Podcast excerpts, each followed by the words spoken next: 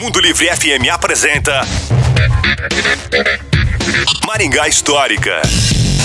E aí pessoal, tudo bem? Aqui quem fala é o Miguel Fernando do Maringá Histórica.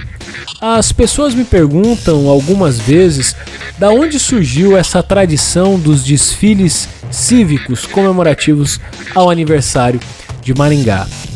Na verdade, nasceu em 1948, quando a cidade completou o seu primeiro aniversário, e foi financiado naquela oportunidade pela então Companhia de Terras Norte do Paraná, que tinha o objetivo de demarcar o aniversário da cidade de Maringá desvinculando-a de algum marco legal. Afinal, 10 de maio de 1947 nada mais foi do que o início da venda dos lotes no dito Maringá Novo.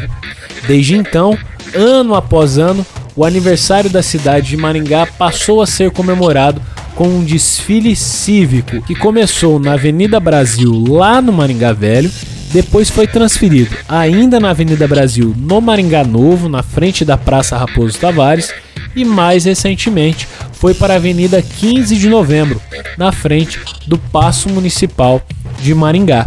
Se você gostou dessa e quer saber mais sobre outras histórias da nossa cidade, nos procure nas redes sociais. Maringá Histórica. A história em tudo que vemos. Você ouviu Maringá Histórica com Miguel Fernando.